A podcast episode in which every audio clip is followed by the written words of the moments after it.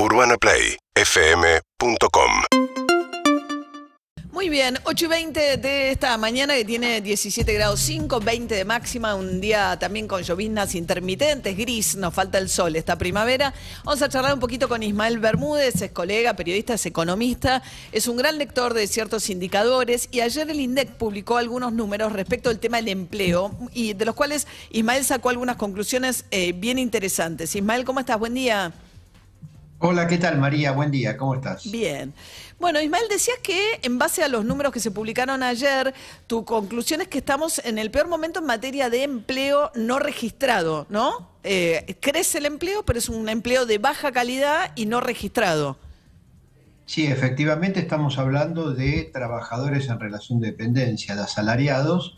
Eh, el dato del INDEC es que hay 5.400.000 asalariados no registrados por las empresas en la Argentina contra 7.200.000 que serían los asalariados registrados. 7 millones contra 5 millones.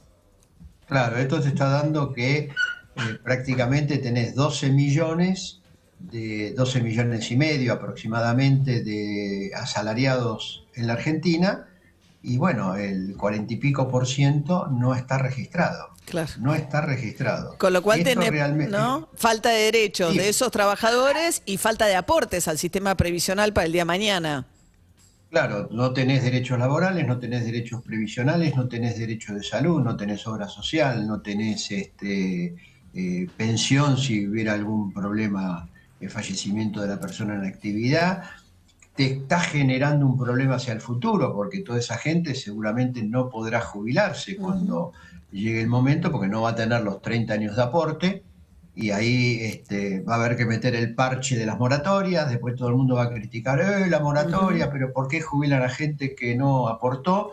Y pero ahí la responsabilidad es del Estado, porque la fiscalización que tiene que hacer el Estado de que eh, correctamente se hagan los aportes de aquellos que están trabajando, este, no se realiza. Ahora, estamos hablando, estamos hablando de, perdóname, estamos hablando de un número récord, récord. Nunca en la Argentina hubo este nivel de crecimiento de los asalariados en negro. Pegó un estirón con Mauricio Macri y volvió a, pegar otro estirón con el actual gobierno, con una economía que ya salió de, digamos, de la etapa de la pandemia, porque hoy tenemos nivel de actividad inclusive un poco superior al nivel que había antes de la pandemia, pero en materia laboral tenemos también mayor empleo, pero es un empleo de mala calidad, un empleo precario, sin derechos laborales, lo cual es realmente muy, pero muy serio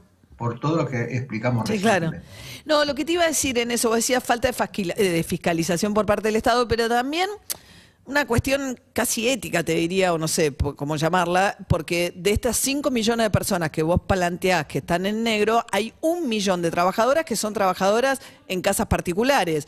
Y eso tiene, es mucho más difícil que, la, que el Estado vaya a fiscalizar las casas y tiene mucho que ver con los, con los y las empleadoras de esas mujeres trabajadoras.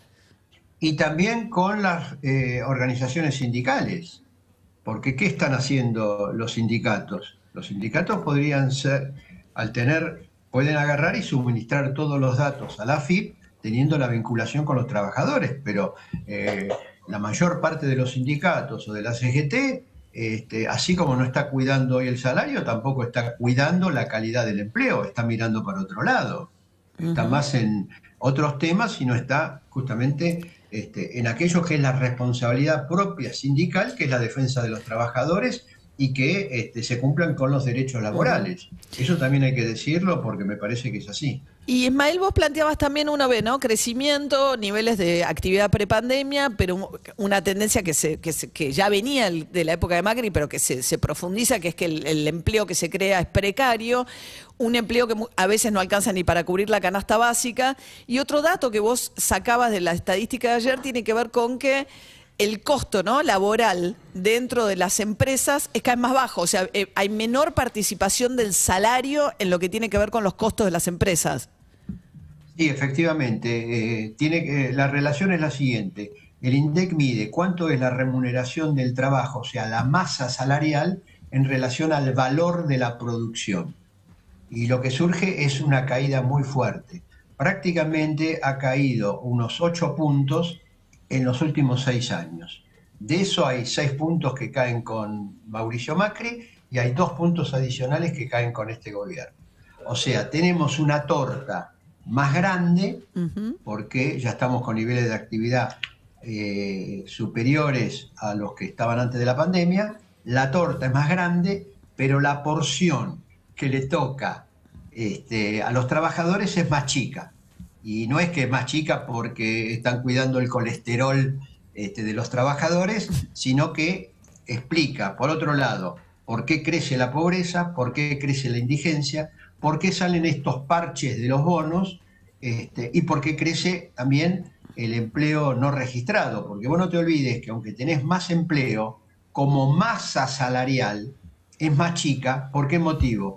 Porque estos 5.400.000 asalariados tienen un salario 50% inferior, en promedio, lógicamente, al de los trabajadores registrados. Entonces, la masa salarial, que sería la cantidad de trabajadores por el salario, como el salario cae, aunque suba la cantidad de gente eh, con trabajo, como cae, como cae eh, el, salario, este, cuando haces la cuenta, te da, te da también para abajo. Claro. Entonces, este motivo lleva, un, uno lleva al otro. Claro, claro. La precarización, entre otros factores. También acá influye el hecho de que los precios, eh, bueno, van mucho más rápido que los salarios.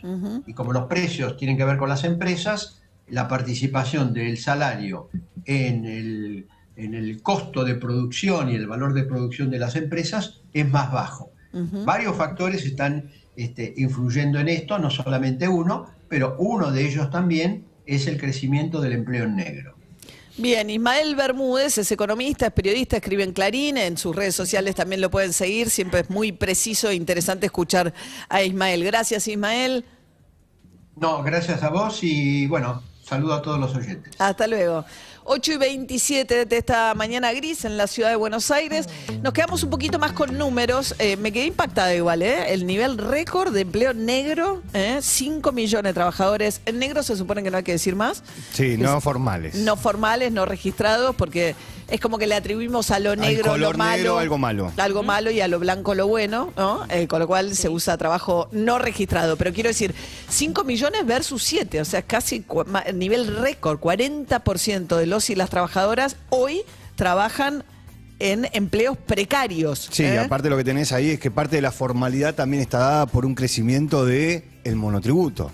Digo, gente que se queda sin trabajo en relación de dependencia o no trabaja en relación de dependencia y para mantener los aportes y para mantener una obra social se inscribe en el monotributo, entonces vos lo que tenés es un crecimiento de algo que supuestamente se creó en, alguna vez en la Argentina para una situación muy particular y, se mantiene. claro, o sea, no es que dentro de los 7 millones todos tienen una relación de dependencia. Incluso los que son autónomos o monotributistas, que son están no, no es el no registrado. No, no, claramente. Son personas que están dentro del registro de los trabajadores formales, pero no en una relación de dependencia.